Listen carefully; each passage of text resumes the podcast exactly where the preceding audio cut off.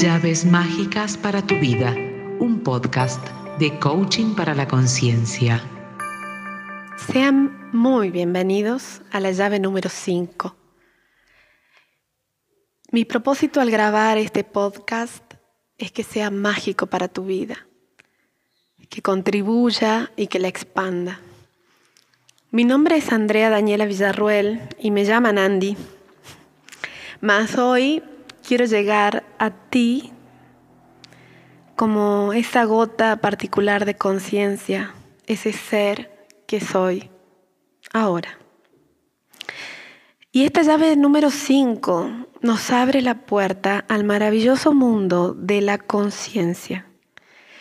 Y cuando digo conciencia, me estoy refiriendo a esa capacidad que tenemos cada uno de nosotros de mirarnos, de reconocernos, de conocernos a nosotros mismos. Voy a trascender mi moral, los valores. Es mucho más grande que el tan solo hecho de decir que estás despierto o que te estás dando cuenta de algo. Entonces, si estás lista, si estás listo, voy a empezar por aquella conciencia que lo incluye todo aquella conciencia que estás realmente presente ahora mismo y vinculando absolutamente todo lo que está pasando alrededor tuyo. Se la suele llamar conciencia de unidad, amor del espíritu, conciencia del momento intemporal, eternidad, conciencia global, y lo abarca todo radicalmente es la condición y verdadera naturaleza de todos los estados. No tiene límites, no hay demarcaciones, no hay fronteras, y mucho menos dualidades ni polaridades. ¿Y cómo entramos en contacto con la experiencia presente? El maestro Eckhart Tolle nos comparte y nos dice, no hay medios, técnicas ni senderos para alcanzar lo fundamental, lo cual se debe tan solo a su naturaleza omnipresente. Está siempre y en todas partes. Entonces, habiendo escuchado esto, la pregunta que quiero ofrecerte ahora es, ¿te aquietas lo suficiente? Y posiblemente puedes llegar a pensar, ¿dirás que se trata de no hacer nada? ¿O será que tengo que hacer pero algo diferente? Bueno, tanto si procuras hacer o no hacer, estás impulsando un movimiento.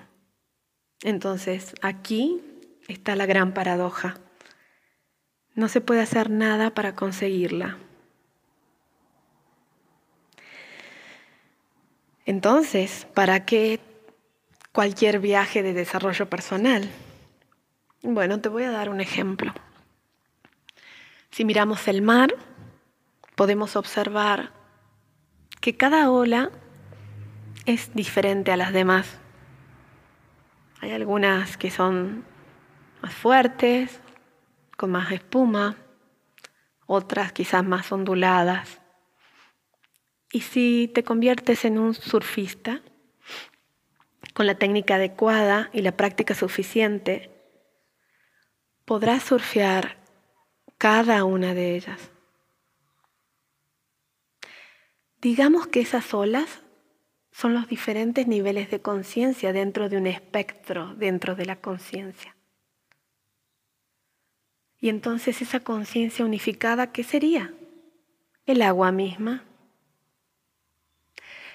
Entonces, si vamos de ola en ola, buscando otra mejor acuosidad o porque se ve mucho más tentadora a la que te encuentras ahora, corres un gran, gran riesgo que puede llevarte a perder mucho. ¿Y qué es lo que te vas a perder? La acuosidad de la ola en la que estás ahora, en toda su pureza y toda su intensidad.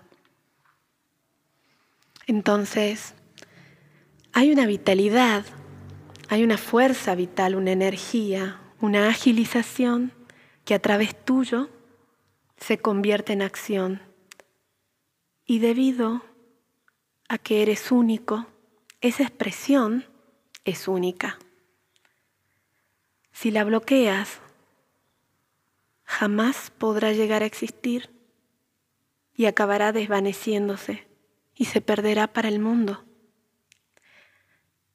No nos compete a ninguno de nosotros determinar si son buenas o valiosas, ni compararlas tampoco con otras expresiones.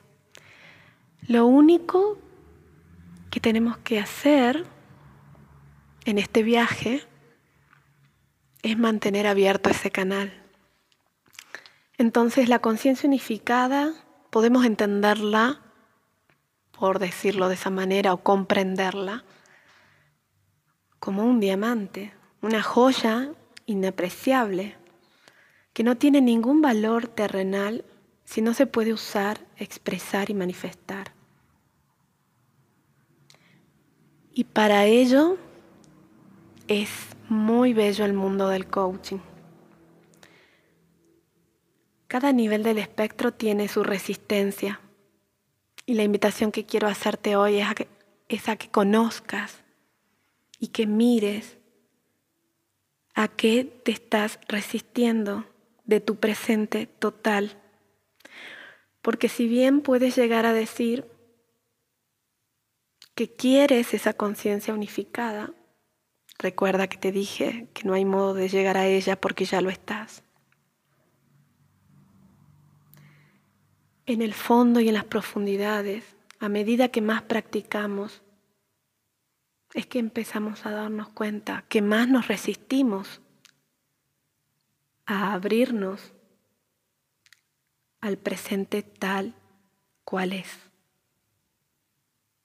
Entonces, a medida que puedo mirar esa resistencia, de alguna manera la voy frustrando. Y entonces aquello que mira la resistencia, en sí mismo ya está libre de la resistencia. Cada nivel del espectro separa. Entonces, en el nivel de la persona, lo que voy a separar, lo que voy a bloquear y me voy a resistir va a ser a mi sombra, aquello que no me agrada de mí. Y como no me agrada de mí, se va a convertir en un síntoma. Y si mi resistencia continúa, ese síntoma va a empezar a proyectarse en personas y voy a empezar a tratar a las personas como síntoma. En el nivel del ego, en donde ya he logrado unificar a la persona a la sombra, a lo que voy a estar resistiendo es a la unidad con mi cuerpo, el ego se fundamenta en el tiempo, entonces permanentemente va a estar ansiando un futuro o anhelando un pasado. Y de esta manera evita la comunión con el cuerpo que es, que habita en el presente. Cuando se produce la unión, se habilita el nivel de la, del centauro o del organismo total. Cuando llegamos aquí a que nos resistimos es al medio, a las plantas, a los animales, a los planetas, al mundo, a nuestra tierra. Lo creemos separados de nosotros. Y así se habilitan las bandas transpersonales. Pero entonces, ¿qué satisfacción experimenta quien complete este viaje? ¿Quién queda si nosotros nos consumimos en el proceso para acabar disfrutando de convertirse en un yo único? ¿Quién disfruta de la satisfacción de la autorrealización, de encarnar su propósito y de entregar sus especiales dones al mundo?